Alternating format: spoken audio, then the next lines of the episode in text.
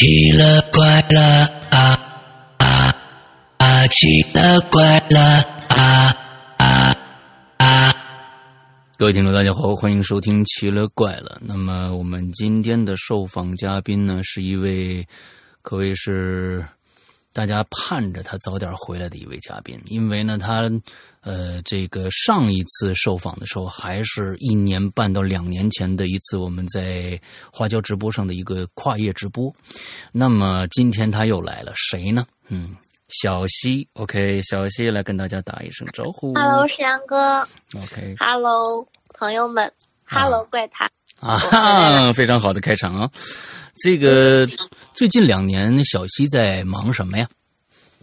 忙工作呀！我从大学的时候开始认识我们 Hello 怪谈，认识石阳哥。现在我已经工作快三年了，真是快。哎，所以我从之前的一个学生党变成了现在的上班族。OK，这这一阶段一直在忙工作。嗯，哎呦，这个小溪的故事啊，我觉得每一次啊都是特别特别招人的一个故事。我其实现在做了这么多期的在人间，有一些呢，呃，故事我都忘了啊，有有。就有那么几个嘉宾的故事，有一些的故事在我心里边留了很深的印象。小溪的有两个故事让我真的是，呃，经常我要给别人讲的话，我会讲那两个故事。一个是什么呀？那兔子的故事。另外一个是什么呀？哦我一猜就是这个啊。另外 另外一个还有一个什么故事啊？是你走错楼的那个故事。嗯。呃，对，走错楼的这一个，之前好像是咱们一个朋友也改编了一下啊啊，在那个会藏里面应该是是的，是的，会员专区对，是的，是的，然后改编的还不错，比我讲的要好很多。呃，我正想说呢，这个小溪啊，呃，表达上面非常非常的棒啊，我们我觉得他的把一个恐怖故事说的非常的干净利落。而且呢，节奏把握的非常好，哎，这是我觉得在很多的受访嘉宾里边，呃，小溪做的非常好的一点啊。完了之后，那么其实，呃，在最后一次倒数第二次吧，那个有一个人一直跟着你。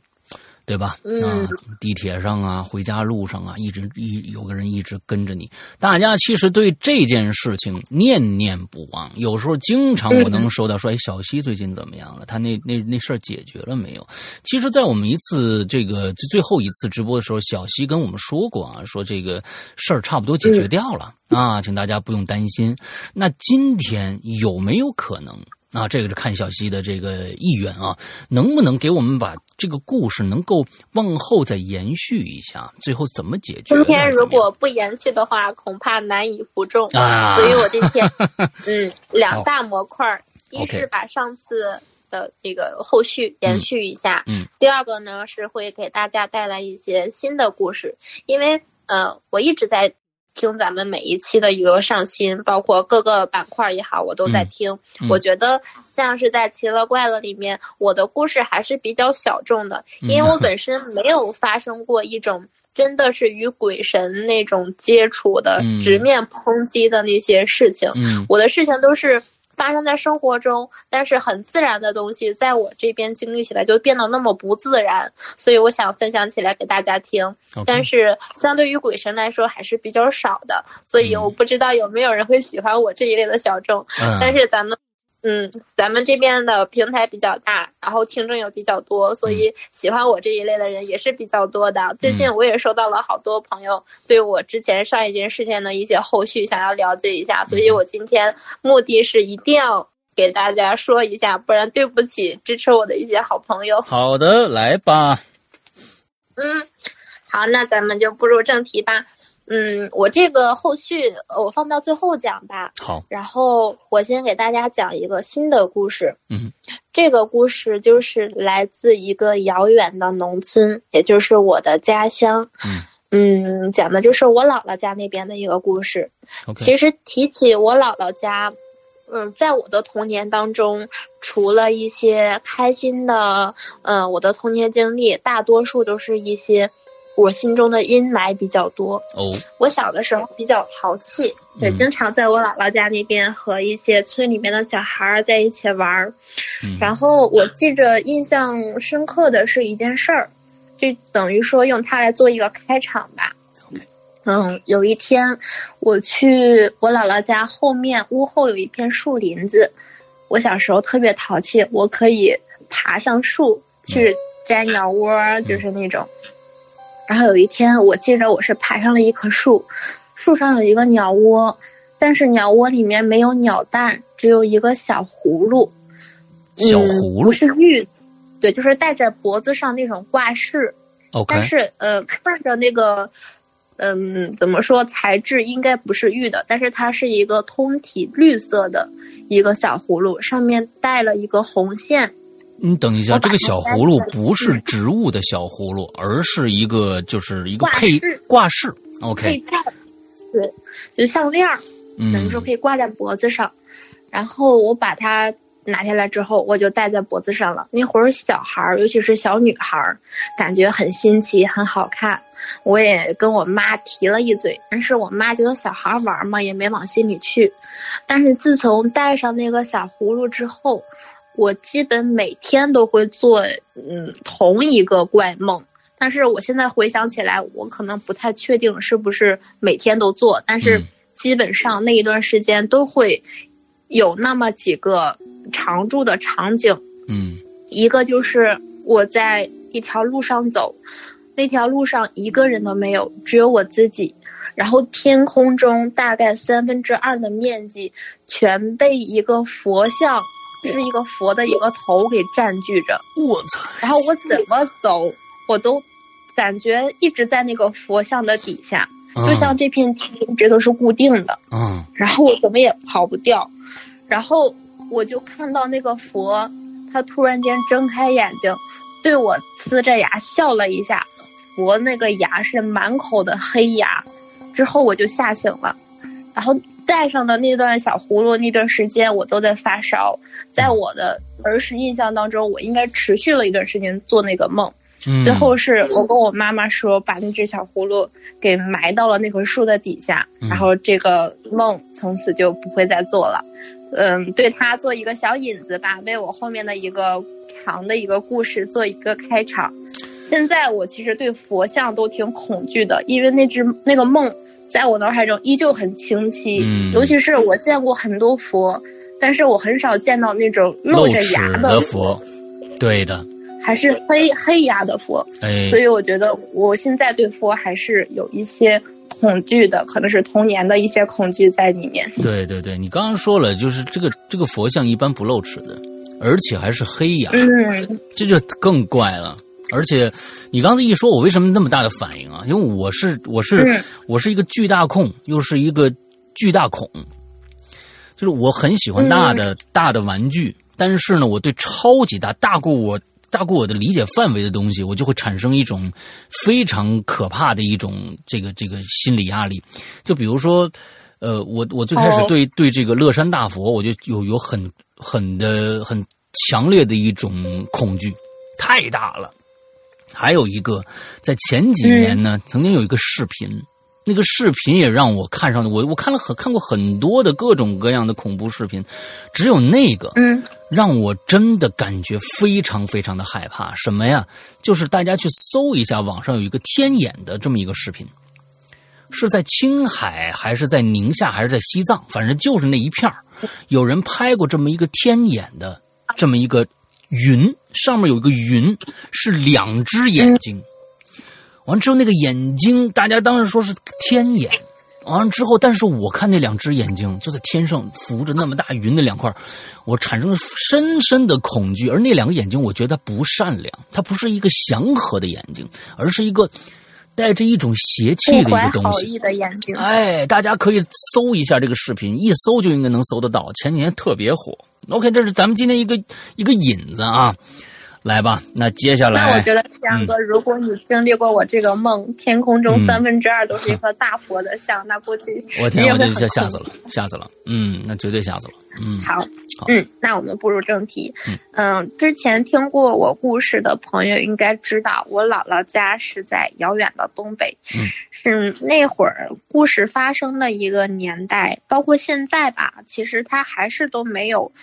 嗯，很很贫瘠，没跟上时代发展的一个地方。嗯，所以在我儿时的记忆里，我老家那边的村子，房子是土做的，嗯平时走的路也是土做的，狗窝、鸡窝都是土做的。好像现在想起来，我觉得那会儿村子里的天都是土色，刮的风也带着土气，嗯还有一些呃鸭粪、牛粪各种粪的农村特色风味。，OK，所以以至于我现在的记忆里，那个村子的颜色都是土黄的，嗯嗯，就像每天都在刮沙尘暴一样。可能也是这段回忆在我的脑子里褪了色吧。嗯我和我姥姥的感情就是很深，嗯嗯，我姥姥生了四个孩子，我妈妈是老大，我还有两个姨和一个舅舅。嗯，那会儿的话，对你舅舅嗯找鞋那故事也挺好的，嗯嗯对，哎，你还记得是？嗯嗯，对，那会儿其实孩子就是国家政策也没有说完全落实到那个我们那边的一个地。嗯我妈妈跟我说，她小时候，呃，等于说去世的孩子在村里面的荒地里或者干涸的水沟里，基本上就是很常见，很能看见，他们也不都当回事儿。嗯嗯，对。然后我姥现在是跟我舅生活在一起，然后一辈子也没有什么享过什么福，嗯，孩子多也吃不上饭，反正我我姥也是遭了不少罪。嗯哎，这就扯远了。嗯故事就是发生在我姥小时候的那个年代。哦，很久嗯，现，在的话，对，很久远了。嗯嗯，现在其实生活条件好了，但是我姥姥还是保持着勤俭节约的一一个风格。毕竟这一大半辈子都是穷苦过来的，嗯所以我每次去他家，他们家的家具都是保留着七十年代，我也不知道是不是七十年代，还是更远一些的那种风格，嗯，就是一个大的一个柜子，梧桐柜，可以底下，嗯，对木头的，但是我不知道具体要怎么表述那个嗯柜子它叫什么。嗯柜子里面是中空的，可以放一些被子或者衣服。我之前还讲过一个，我躲在柜子里，有一只羊透过窗户露一只眼睛看我的故事。对然后柜子上面可以放一些日常的化妆品、梳子。柜子上面有一个大镜子，那个镜子的面积特别大，可以跟这个柜子等于说是长宽都是同比例的。哦，镜子是倾斜的，并不是说像现在咱们这个呃镜子都是平铺在墙上，它们嗯是跟墙有一个倾斜度的，会在哦墙上钉两个钉子，嗯弄个麻绳拴着镜子来固定。哦，明白了，嗯，然后提到这个镜子，我可以插一个小故事，嗯。呃，是前呃去年吧，就是反正前前前一阶段，我们搬了一次家，在北京这边儿，然后我之前住的那个租的房子里面也有一面镜子，嗯，我应该去留影留言。对的，我刚想说呢，对，嗯。这个镜子，石阳哥，它是照人比我我自认为啊，它比嗯。别的镜子照人要更好看一点。嗯所以我特别喜欢照那个镜子，但是不知道为什么，就像有一种魔力一样，我越照时间就越长，我越停不下来，就像中了魔一样，总是拿在手里面想照一下，甚至每天我不照那个镜子，我总觉得我缺了点什么，成为了我日常要做的一个行为，那是不是因为你觉得但是自己越来越漂亮了呢就是我沉浸在其中。OK OK，但是这个镜子有有一个弊端，它就是会和我现实的长相存在一些误差。嗯我在镜子里面收到的信息跟我本人会有一定的偏差，OK，嗯，可能是镜子骗了我，或者是，嗯，就可呃，有有一件事情我发现了，是我眼睑左边眼睑下方长了一个痘痘，嗯。就是一个红色的痘痘我用手能摸到，并且我准确的知道它的一个方位，但是在镜子里面就不是这样。我有一天拿着镜子开始摸我的痘痘，我发现了一件让我不能理解的事情，我的手已经明确的按在了我的痘痘上，但是镜子里面的我，我的手指就是在痘痘下方一点的一个位置，就是我的触感跟我眼睛传递给我的信息是有一定的偏差，哦，所以这点是让我觉得很奇怪的事情。嗯，这是自带美颜吗？嗯，等于说，我我我的手现在放在我的脸上，我可以摸到这个痘痘。当我把镜子拿起来的时候，我的触感告诉我，我的手就在痘痘上，但是在镜子里面，我的手就是在痘痘下方的一个位置。嗯，其他我也试过手机的一个原相机，嗯我们家就那一个镜子，就是正确的，只有这一个镜子，单单它是存在一些偏差传递给我的。我天！然后我搬家那一天发生了一件更恐怖的事情，可能我理科不太好，我不知道一些什么原理，但是我会后知后觉。我当时把镜子拿下来，我想着要不要把它一起搬到我的新家里面去，嗯然后我擦了擦，它边上有一些小小的裂痕，然后我想着看看能不能用。当我把镜子翻转过来的时候，镜子里面的我，它是一个小的，只能照到我的一个嗯锁骨和我头的一个部分。嗯，我把镜子翻转的时候，镜子里面我的一个人像成像的部分就是我的一个脑袋，也是跟着倒过来的。当时我不觉得恐怖，后来我一想，不对呀，即使我把镜子倒过来，哪怕我一百八十度、三百六十度的旋转，里面的我应该就是固定的。嗯，可是当时我转了一下镜子，整个里面的我也跟着翻转了九十度，所以当时我没觉得什么，我觉得是正常现象。但是后来我一想，不太对劲儿，等等想我再再想佐证的时候，它就又正常了。等一下，所以我当时其实我还没有没有明白，就是说，呃，到底是你是怎么转的，还是怎么样？你再再说一下，细说一下，我没没太明白。但是我已经感受到那个恐怖了啊！嗯 呃，就是我拿着镜子，它是一个长方形的，我现在把它固定在我手里，嗯照着我的头，嗯我的头是在镜子里的。嗯当我把镜子翻转一圈儿，等于说是让它呃一百八十度转一圈儿，嗯镜子里面的我就是倒立着的，我的整个头是倒立着的。哦哦哦，我明白了。但是在我当时，因为我也不知道我是不是因为理科不好的原因，我觉得很正常，我是 没往心里去这回事儿。我觉得倒立啊，那我也倒立了，这是一个正常现象。但是后面我仔细想这一件事儿，我就觉得很很不可思议，我就又重新做了一下实验，发现没有变化。我就开始怀疑我之前的那段记忆到底存不存在我的脑海里。当我反复去求证那段记忆的时候，反而就出现模糊的一个现象。嗯一开始我还是确认的，但是总是我总在想，总在反复的想，我就开始怀疑是不是我出现幻觉了。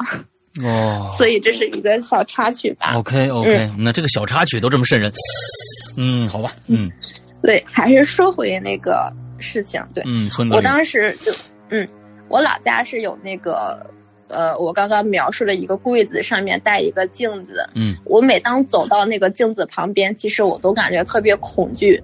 我不是怕那个镜子，其实那个镜子也是会给人一种视觉上的错误，它是倾斜着的，嗯导致我一看我就觉得镜子里面那个人在俯视我，有一种空间感的错觉，嗯好像我和镜子里面是两个时空一样。OK。所以那个镜子是，它是呃，就是我觉得是这个什么像啊？这是一个纵向的一个往外倾、往下倾斜的这样的一个角度，对吧？呃，对，就像我把一个镜子平铺在墙上，但是我从上往下把它拉下来一点，OK，明白。它跟墙是有一点距离的，是斜着的。我不知道为什么之前那个呃家就是那样设计，现在嗯我姥姥家的镜子还是那样子。嗯嗯，我我至今我也不敢靠近那个柜子，是因为我呃那个柜子上还有一部分就是它上面会铺一一个整张的玻璃，玻璃底下会压一些老照片儿。嗯，对，然后现在对老人也还保留这种风格。是我害怕的是里面有一张照片，一张照片嗯、。里面对那张照片上的人我还认识，嗯就跟我很熟悉。那个，嗯先描述一下那个照片吧。那张照片为什么我很怕它呢？嗯就是它很奇怪，上面就是两排，然后十来人的一个样子，嗯。每个人都穿着，呃，我印象当中是土黄色的一个军装那样的衣服，嗯嗯然后戴着一个军帽，嗯，但是那个军帽不是那种高檐帽，嗯。实际上就是一个普通的一个小帽子，嗯。嗯，有一个人呢是我的太姥爷，就是我妈的爷爷。嗯。那张照片为什么奇怪？是因为乍一看上面的人脸都是光秃秃的，没有五官，但是仔细你再一辨别，所有人都是后脑勺，等于说背对着镜头。这张照片是拍着每个人板板正正、正襟危坐，都坐在那儿码成两排十多个人，但是每个人都是背对着镜头。照片只是拍下了成像他们的后脑勺。我的天哪！不是这个，在那么久远的时代，每一张胶片都非常珍贵。他们不照脸，照后脑勺是什么意思呢？而且就是没有头发，嗯，也不是说没有，你细看，可能照片是时间久远了，有一些退化，还是在头的部分还是有一些黑色的一个印记，像是头发的印记。嗯，但是你乍一看，那边就是白秃秃的，就像没有五官，一群没有五官的人。细看的时候发现，全部都是背对着镜头，全部用后脑勺成像出那个拍摄的一个照片。嗯，这张照片为什么要这样拍呢？嗯其实当时我妈的爷爷，我的太姥爷，他是，呃，当年我据我妈说，好像是打四平那会儿，我也不知道是是嗯嗯嗯具体什么时候。嗯我太姥爷是抬担架的，，OK，抬尸体、抬死人的，打仗有死人他就往出抬。当时他们呃这一群人为什么要拍一张照片儿？是因为他让他们十多个人去沈阳那边，嗯，到了沈阳那儿，呃，有一棵大树，他们在树底下休息，就发现这棵树跟其他的树不太一样，它太粗了嗯，又粗又大，十多个人就是手拉着手，基本上才能把它。呃，也没那么夸张，我妈肯定是夸张跟我描述的，但是很粗。嗯还有一个奇怪的地方是，树底下它不是说长在地里的，它是长在一口井里的。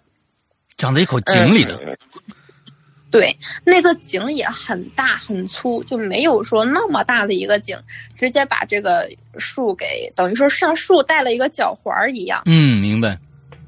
嗯，树上还有一个铁链子，也是非常粗，像一个手臂粗那么的一个生了锈的铁链子。嗯。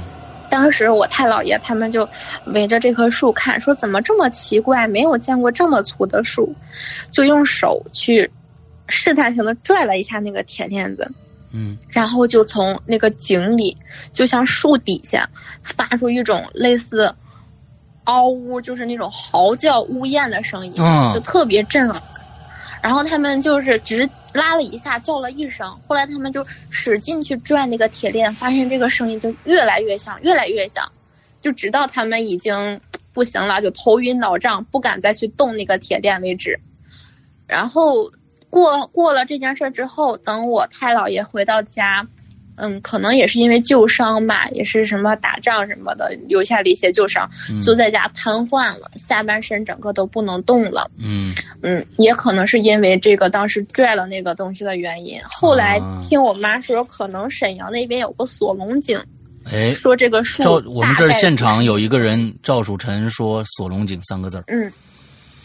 啊，那我还没有看直播，一会儿我得回头看一下。嗯对，大概率可能是那个东西，所以当时，嗯，村里面我也不知道是找了高人看还是怎么看，说要给他们拍一个这样的照片，能把他们身上的一个跟类似跟什么摄魂夺魄 OK 就这种可能太玄学一点，反正这张嗯。照片可以拍去他们身上的一部分东西，就类似具体我也不太懂，对，大概是这个样子。，OK，嗯嗯，越扯越远呀！嗯，我我现在讲故事没有逻辑了。很有逻辑，嗯很好听啊！来，接着往下讲。嗯嗯呃，然后说回到当时那个年代吧，还是说回主故事。其实跟当时的背景跟现在有些类似。嗯当时我们我老家那个村子也是闹了一场瘟疫，但是年代久远，具体是什么样的病，我我也不知道，我妈也跟我转述不清了。嗯，反正那场瘟疫也特别严重，导致村子里面的人，隔壁村儿都是传染的很快，死亡率很高。嗯那会儿又封建迷信，大家都不知道该怎么办。我太姥爷因为这事儿瘫痪在家，嗯，整个村子里面都人心惶惶。然后村村那个村长，还有一些什么红袖标，就类似那些村干部那种人员，嗯。他们就说可以烧艾草，烧啊艾草那个烟可以熏的这个这种毒吧，嗯。或者说瘟疫也好能减轻一些。那会儿背景跟现在也是一样，嗯。家家户户闭门不出，然后土黄上的土黄色的路上，中间有一条白色的烟在蒸腾着、氤氲着，那就是艾草熏出来的烟。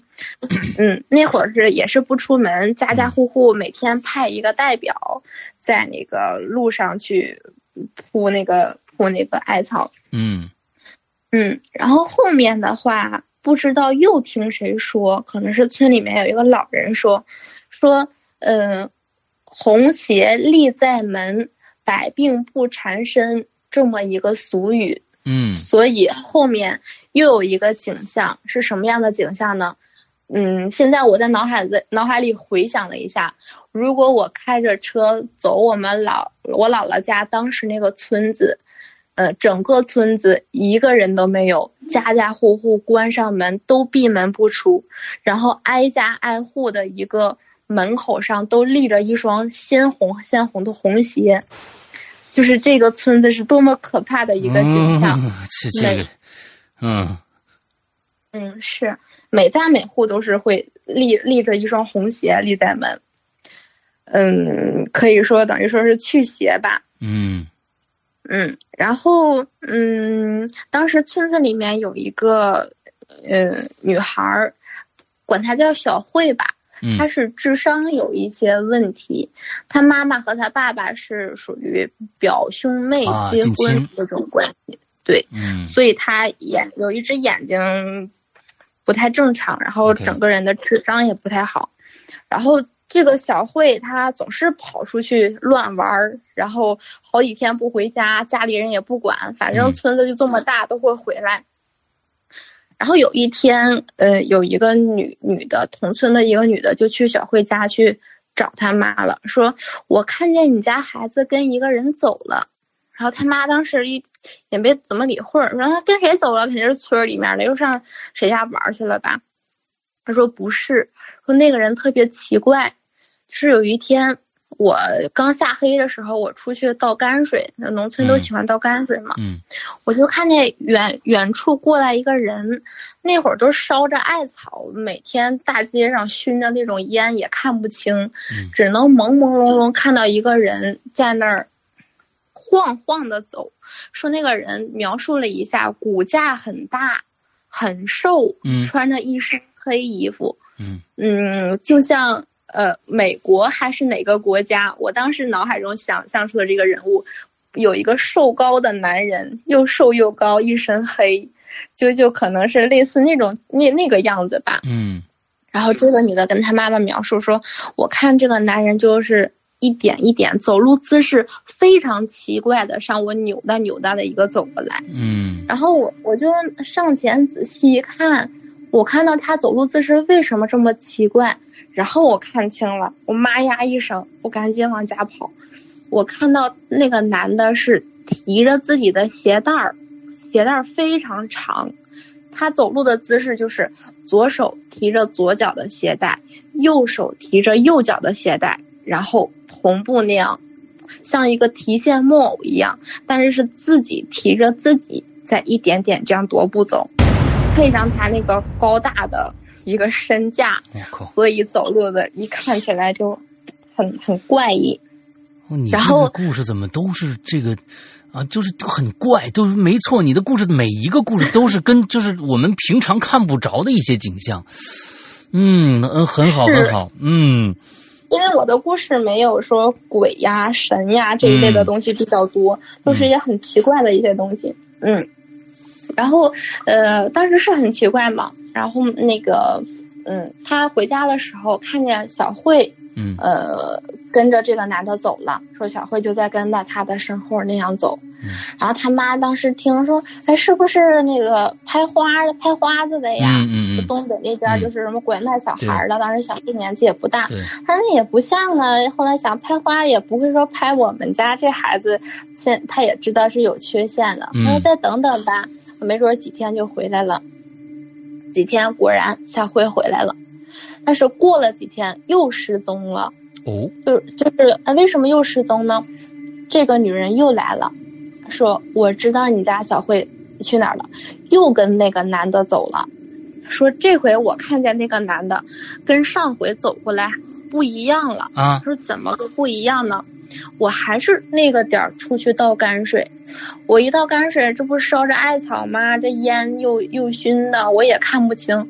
但是我远看又过来一个人，还是那个男人，嗯还穿着那身黑色的衣服，瘦瘦高高的，骨架特别大。但是这回他走路正常了，就是没有说提着自己的鞋带儿那样。嗯走过来了。但是我越看他走路姿势，说还是有点不太对劲儿呢。等他快走到跟前儿来，就是快走到面前来，我一看，他是那种背对着我，就是倒着走，但是倒着走走得很匀速，手臂摆的也像是正向走一样。等于说，这个人其实走的像一个正常人一样，但是当他走到你身边来看，你才猛然发现他一直都是倒倒着走着走的。对，嗯然后小慧儿也跟在他身后，也跟他走了，不知道哪儿去了。，OK，他家里人这回开始警觉了，说：“哎，这这人挺奇怪啊，咱村里也没这么个人呢，嗯邻村也没听说过这有这么一号人呢。”嗯，当时村里都认识。过几天小慧回来了，回来之后这孩子就不对劲儿。后来他们家里人发现小慧其实怀孕了，但是她她也是说不清，也也也多少有点傻嘛，啊也不知道这孩子是谁的。嗯反正村里面这事儿也瞒不住啊，传什么的都有，说可能是跟那个，呃，什么打光棍的那个那个老头儿他的，说把孩子买点吃的骗过去，给人孩子糟蹋了。嗯然后还有说可能就只有那个女的知道，可能是因为这么一个男的这样一个事儿。嗯，啊一直到那个呃，当时这个瘟疫也比较久，嗯。呃，我还真不知道是什么瘟疫，我我应过后可以说查一下吧。反正嗯。东北那边有个病，嗯。一年多好像还没结束，就是转眼说小慧就怀孕了，生孩子了嘛。嗯嗯。生孩子的时候，我太姥爷还瘫痪在家，嗯。但是他听说吃胎盘就是可以啊，强身健体，啊又是这样一个，就是无知是一件很可怕的一个事情。嗯所以一定要普及这种正常的科学观念的一个 起码的教育和嗯起码的知识基础的一定要有。嗯对，当时就是说什么吃胎盘啊，就是各种也搞不到嘛。然后正好小慧怀孕了嘛，说嗯啊能不能去搞一搞这个胎盘呐、就是吃了之后大补嘛，就兴许能好一点。好吧，但是这个孩子，呃，不知道为什么生下来之后就夭折了。哦夭折之后，这小慧就更疯了。之前还是嗯，起码能认认人，知道啊你是谁。自从孩子没了之后，就更疯了。然后我太姥爷，嗯，我不知道搞没搞到这个胎盘，据我妈说是没有。嗯嗯，当时我我一开始也讲了，那会儿孩子很多嘛，家家户户都有孩子，所以那个孩子去世了之后，基本小孩是不可以入祖坟的。哦都是乱扔，荒地里扔一下，什么树林里扔一下。嗯，他们家，呃，也是用红被包着去去扔到他家的地里了吧，一般都是自己扔到自己的家里地里去。嗯然后有一天呢，呃，我姥发现这个小慧不太对劲儿，是我姥姥小时候她出去倒泔水的时候，看到这个小慧在那个路上不知道跟谁说话。院子当时农村都是长方形的院子，嗯等于说屋子和大道上那条土路上距离比较近。呃，他大概能看见小慧在站在那儿跟一个影影说话。我老是说影其实就是人影儿，啊他站在那个烧的艾草上，不是有一些白烟吗？对，就像着火一样，火上面一蒸腾，就有那种恍恍惚惚的那那种烟。OK，他也看不清，他总感觉白烟里面模模糊糊有一个人影儿，啊，就是也看不清。就小慧就跟那个人影说话了，然后我姥就搁那儿仔细就上凑跟前儿一看，然后突然小慧就转过头看见我姥了，就说了突兀的说了一句：“你过来吃点儿啊！”就说这么一句话。你过来吃点儿啊！对，就站在那儿，你过来吃点儿啊！然后我老当时一愣，他一说完之后，他伴随着一笑，然后那个眼神非常凌厉，就不像说之前那个呃有点智障傻傻乎乎、晕晕乎乎的那个状态，眼睛基本上是那种浑浊的、不聚焦的。嗯嗯嗯嗯他当时眼神亮亮的，然后就一笑。我老看他一笑之后，他满嘴的牙像我做那个梦的佛一样，全是黑色的。他的手里面也捧着一大堆那种烧了的那个艾草灰，正一口一口的往嘴里面嚼着呢。哎呦，然后，嗯，我老当时也是吓得妈呀一声，赶紧把泔水桶一扔，就回去了。回去之后也是大病了一场，受了惊吓嘛。然后我姥的妈妈，当时我我呃，我叫什么？叫太姥姥吧，还是嗯嗯，还是什么？嗯，对，反正也都是那个村儿里面的。当时也是在去我老家帮着照顾那个我太姥爷嘛，然后就气的去跑那个小慧家，把他爸妈也都骂了一下。那大年那个把我们家孩子吓住了，以后好好看着点儿小慧，就别出去乱跑。自从那次之后，这个小慧基本上就很少出来了，基本上看不到她。OK，嗯，然后村子里暂时也恢复了平静，但是没过几天，就又发生了一件很奇怪的事儿。啊，嗯，对，一开始我不是说挨家挨户都在家门口立一双红鞋嘛？啊，基本每个村子家都有。这个红鞋开始逐渐的少，我每天出门一看，哎，我们家这个门旁边立一双红鞋怎么不见了呢？嗯嗯嗯一开始村里人也没当回事儿，嗯啊，有猫狗黄皮子给叼走了，那再再做一双再摆过去。后来丢的多了，大家就开始重视起来，注意起来。这种鞋也不是什么值钱的东西，而且村里面基本都是老人妇女纳个千层底儿，整点红布就能做一下。嗯尤其是放在门口这种辟邪用的东西，做工是更粗糙的。嗯，没有人知道就是偷它来干什么，但也一直无从考证嘛，也找不到人。嗯后来有一天，是、呃这个小慧又不见了。他之前不是不见过几次嘛，但是这次家人就紧张啦，之前没重视，这次不见了，加上孩子比之前病更严重啦，得找呀，发动村长，挨家挨户派一个代表出去找。最后，呃，我我老家是派的是我姥爷，嗯嗯，据我姥爷说，找了我也不知道几天，反正找了很久。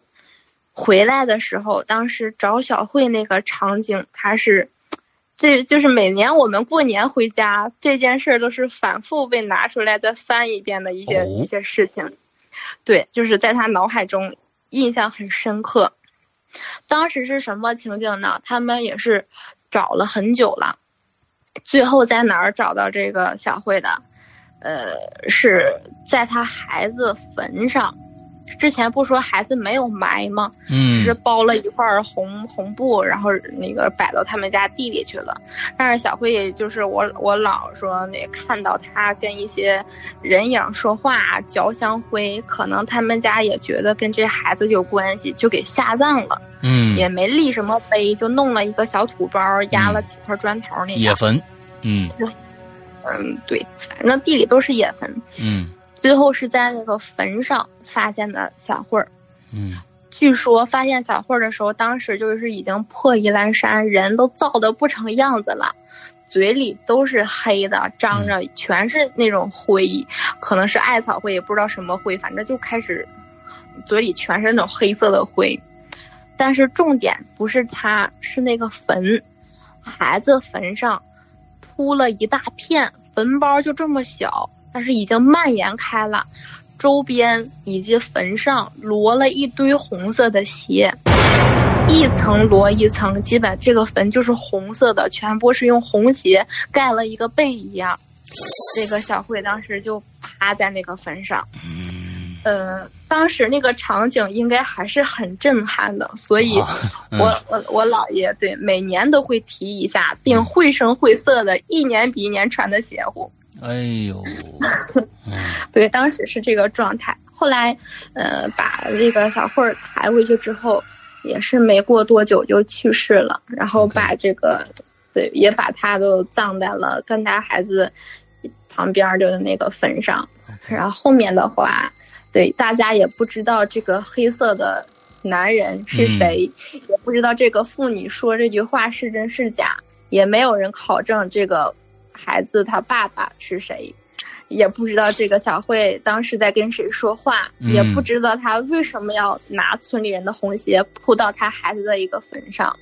但是后面小慧去世之后，没过多久，这个病也就都散了。反正大家生活也是，嗯、过到现在都挺好的。嗯这就是一个，呃，我想分享的一个故事吧。没有鬼神，但是我觉得还是挺诡异的。嗯，OK。这个其实 就是说，这个红鞋是为了辟邪，最后这鞋全都没了，到那坟上了。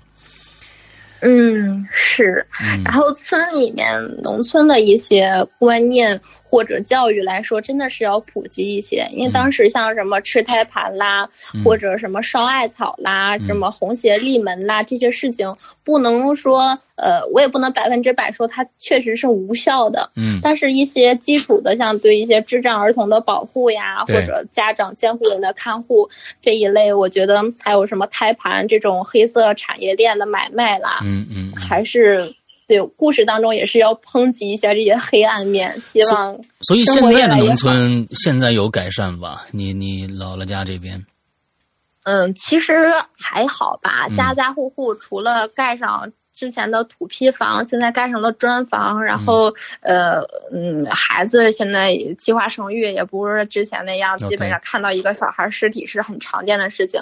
其实我小时候也基本见到一些。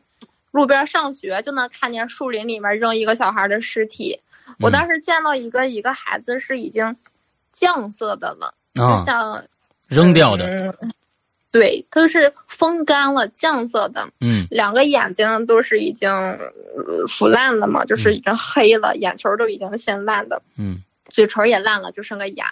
但是尸体是整种黑酱黑色的。嗯，我小时候不懂事儿，我还拿着小树棍儿捅了哎呦一下。，哼，他的那个对，就是就是很，我现在想想确实是熊孩子嘛。嗯当时那个皮肤就感觉很硬，但是皮里面会能看见它流动着的一些水呀、可能是嗯湿水吧，在那儿流着。对，但是外面很硬，你捅不进去。嗯现在村子里面好些了，嗯，但是还是比较落后。嗯 呃，其但是这些落后的观念和习性什么的，肯定都是没有了。只是说经济上可能会差一点。对我今天分享的就是这个这这个小小故事吧，嗯也不怎么恐怖，没什么鬼神，反正大家已经够意思了啊，已经够意思了较真儿。嗯哼，好，所以这是今天你一共要分享两个大部分，对吧？那么后边嗯是不是从现在开始你就要就要讲你你过去的那件事情了？呃，对，后面的话就是把上次，嗯，我记得是上次我好像讲了一下，嗯我记得是第几期来的啦，我就提了一嘴给带过去了。后面嗯讲的就是大玉的一个故事，嗯什么贴双眼皮儿的那个，啊，对，贴双眼皮儿那个，哎呦我的天，那个就你别说，我又想起那个了。天哪，啊镜子贴贴了镜子贴贴三眼皮儿，哎呀我的天哪，这那个我一想，忽然想起我又一身一身冷汗啊，嗯嗯，嗯。当时还有朋友问我，是不是很恐怖一点，就是从柜子里面嗯。有人敲门，嗯。啊，你藏好了吗？就这个，嗯别给他们吓吓坏了，嗯嗯。嗯。后面的话，我就是，嗯，之前我讲过一个故事，就是有一个人一直跟着我，这个人我不认识他，并且我遇见了他之后，我发生了一些很难理解，甚至说荒唐诡异，有一些甚至玄幻色彩的东西在我身上。然后讲了一下，也留下了一些没有解释的东西。嗯然后今天也大概跟大家聊一下，其实吧，这个人具体让我管他说姓甚名谁，我还真不知道。嗯那现在其实这事儿已经过去了，从我上次讲完之后没多久就已经彻底过去了，嗯没有在我生活中再出现过。这个人是谁呢？我能给你们就是描绘出一个具体的一个呃形象来，而且我也认识他，但是我不是很熟悉。嗯他是之前给我算过卦，有可能大家对我之前的故事有点忘了。对，嗯，你这个你勾一勾陌生人，你勾一勾，嗯往回两句话勾一下。嗯对，就是之前我逛王府井的时候，突然间出现了一个陌生人，上来就能准确的叫出我的名字，然后等我回家的时候，我发现他如影随形的跟着我，嗯然后我就发生了一些很诡异、很难理解的一些事情。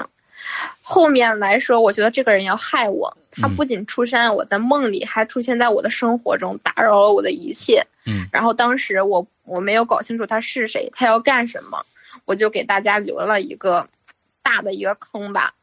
然后，嗯，过了一段时间，其实这事儿已经解决了，但是具体的一些后续我还没有来得及跟大家说，所以今天我就说一下这个人到底是谁，他嗯想干什么。，OK，嗯，现在的话我很好，大家也都知道，我我起码还活得很滋润。嗯嗯，这个人其实我后来想了一下，他是给我算过卦的。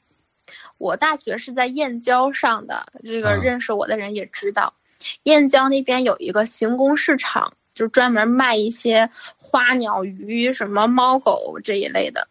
嗯我有一天逛市场的时候，我发现了，当时也有好多算算命的嘛那边，嗯我发现了一个算命的，他跟其他人有点特别。他怎么特别呢？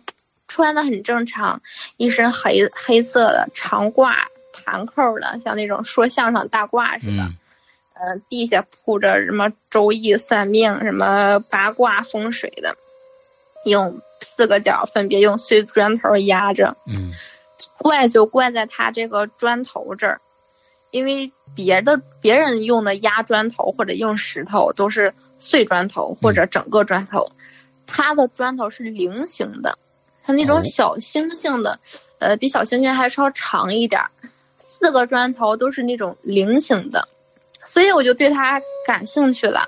哎，我驻足了一会儿，我说这砖头有意思，这人有点特别。嗯，之后他一抬头看我，我发现他眼神亮亮的，就那个眼神洞洞穿人心、直击灵魂的那、嗯那个样子，嗯就很很看我很透彻，就有像小说里那种扒光了，感觉被你看穿一样，嗯真是那种即视感。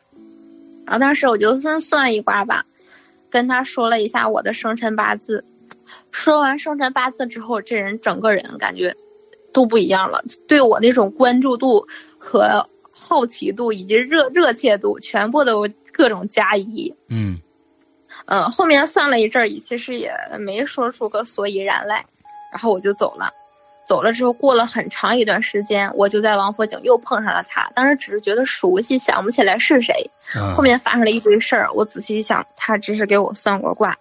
嗯嗯，对，出现了一些很不正常的一些事情吧。最后是怎么解决的呢？是我我我也说过，我之前有一个师傅，我师傅是看风水的，给一些房地产什么楼盘，呃，办公室租赁都会什么设计一些图，这个嗯。前台摆哪儿，什么办公区摆哪儿，他是干这种的。嗯嗯后来他告诉我说是，嗯、他想要我身上的一个东西，也没说具体要什么，反正说了是你的师傅是吧？对我师傅告诉我说，这个人其实就想要你身上一个东西，并且你以后千万不要，大家也不要随意的把你的生辰八字给一些陌生人，嗯，尤其是这种搞什么玄学，你甭管说他是嗯江湖骗子还是什么也好，特别是这种算卦的，嗯。所以找人算一定要信得过他，算得准的，大家都慕名而来，你找他去。嗯。大街上拉的那种算卦的，你不要轻易的把生辰八字给对方，嗯。因为你不知道对方是什么路数来的。嗯，当时说他他为什么能找到你呢？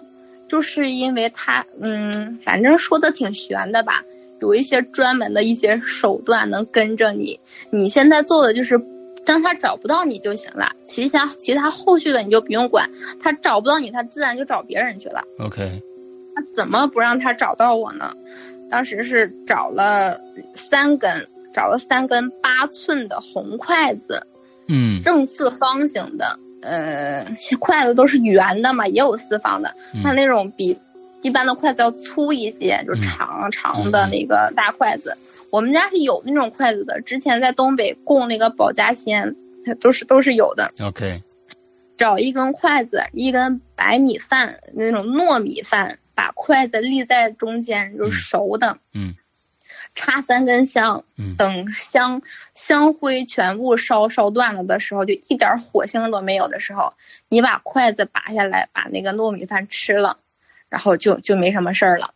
我当时就照做了，哦。然后吃饭的时候，对，就觉得饭满嘴的香灰味儿。啊糯米饭我没吃过，对我只吃过大米饭，啊。但是我我我不知道吃到嘴里是那种发涩的那个味道又涩又苦，感觉直接粘粘牙糖的那种，嗯嗯，就很难受。反正吃完之后确实就是没没没再碰见他。上次讲到的是最后一个梦吧，梦见他是他骑在一个一口大黑棺材上，嗯，跟我说说我完了。对啊其，实后面还做过对做过一个梦，是可能也是他把我吓的吧嗯，他追着我跑，我一直在被他追杀，啊，后来我走呀走，我终于找到我的家了，我拿嗯钥匙开门，我把门打开之后，发现门里面还是一个门，我就嗯用钥匙、又用钥匙拧。拧完之后再一打开，又是一个小门，像那种俄罗斯套娃一样，我嗯怎么打都打不开这个门，我心里就越来越紧张，越来越害怕，感觉他马上就要追上我那种压迫感。嗯后来我终于打开了最小的那扇门，就像一个狗洞一样。然嗯后我刚要钻进去，突然他就里面露出一个人头，他露了一个脸，嗯，也是亮晶晶的看着我，眨眨眼说：“你完了。又”说这句话，就当时对对又做了这这一种梦，然后呃呃最近吧也不是最近了，反正最近一次梦见他还是一个可怕的梦。还在梦到他吗？嗯，很少吧，基本上就上次梦的间隔都已经特别久了。嗯，嗯反正后续的话就做过两个梦，梦到话大，剩在剩下的话在生活中是没有见到过他，嗯最近的话也没有梦到，不知道以后梦没梦到。嗯距离上次一个梦梦见他也是嗯挺久的，嗯是当时我记着，嗯，我是一个不太会记住梦的人，嗯，除非是特别可怕的梦，嗯，我能记得非常清楚，其他经常我会做一些梦，但都记不住。嗯，上一个梦是，嗯，我醒了，我醒了之后想去客厅里面倒点水喝，在梦里面呢我是醒过来的。嗯哼我刚一到客厅，我就借着那个朦朦胧胧的月光，我发现客厅地下坐着一个人，就手里面在捣鼓着些什么东西。然后我绕过去一看，发现就是那个男的。嗯他一抬头，黑黑的屋子里面眼睛亮晶晶的看着我。然后我看他左手里拿着是我的一个小熊，就是布娃娃熊，嗯右手里面拿着一个掏耳勺，正一下一下给我那个布娃娃熊，就非常专注的在掏耳朵。然后我就看到那个从熊的耳朵里面就露出了一大块黄色的耳耳屎，嗯掏一下露一大块，掏一下头露一大块。然后我就在那低头正仔细看呢，他就又抬头冲我嘿嘿一笑，牙也很白，眼睛也亮，又说你完了。就是还是会梦梦见他，就是说对我说这句话，但是具体我的生活中也没有受什么影响，我也再没有看到过他，我不知道这个梦是他还在继续影响着我，还是说我心理作用啊，潜意识里面对他还是有一些恐惧，对。嗯对嗯剩下的话就是，呃，都没有什么啦，我的生活还是很正常。这个人的话，嗯，我我分析，我也自己想了一下，我师傅当时也跟我说了一下，嗯，可能太玄幻了，嗯，朋友们不知道能不能接受。嗯。嗯，像之前有一个红衣小男孩事件，嗯最后大家说可有一部分人说是自杀、什么自负的，呃，个捆绑的一一类的东西，还有一部分人说说这些东西其实是秘密的，就是对外是是宣称这样的，嗯。其实是可能会有有一些人吧，或者有一些我们不知道以外的一些嗯呃怎么说呢？一一一些组织嗯。在做一些事情，啊，在他们认为对他们很有利的一些事情。嗯，也不能评判这个到底他们组织的这个力量存不存在，嗯。还是说一些类似邪魔歪教的这种人在嗯。搞一些东西，嗯。所以还是为了保险起见，大家不要轻易的把生辰八字去给别人，或者在一些公共场合去公布出来。对的，对的，对的，嗯嗯，还是保护自己为主。，OK，好吧。那今天是小溪把所有的故事都讲完了吗？呃，对，其实大家就是大概讲了一下这两个故事，嗯凑的时长也比较短，哎正好一期。嗯，对，对，也行也行，然后嗯差不多这样整好好一期。嗯，回头的话，呃，我再整理一些故事。其实我我最近也听别人给我讲了一些，嗯然后我的故事其实我不知道大家能不能接受，都是这种像我刚才讲的这一类，然后比较。诡异的吧，也不是说有鬼，但是就最喜欢听起来比较奇怪的事情。你说吧，就咱们这就是听着故事各种各样的，什么看着一个一个就一个人啊，在前面走来走去，哎呀，这个鬼啊或者什么的，谁有那个故事说往镜子上贴贴那假睫毛的呀？我天哪，那个才是真恐怖！我跟你说，啊，就那种故事，我觉得才是真瘆人的。这个这种的，就是说，你说的是鬼吗？不知道。你那那他为什么做这么诡异的这个行动呢？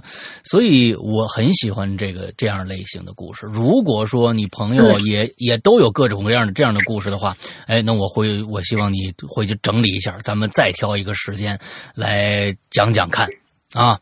只要大家不嫌烦，我的故事就源源不断。能接受我这种小众的脱离鬼神，嗯但是很诡异的这种故事，只要有人喜欢，只要我可以凑够几期，山哥可以愿意找我，嗯我随时给大家讲。对，参呃参加咱们 Hello 怪谈，不管是以前的鬼影也好，现在的怪谈也好，嗯都是我从一而终，并且我唯一只听的一档节目。谢谢。然后我也是听了这么多年了，对我觉得我自己能做一点贡献，嗯为这个节目做贡献也好，或者跟大家分享我的故事，我都是非常开心。我希望朋友们以后大家都越来越好，听我故事的多，跟我类似的人越来越少。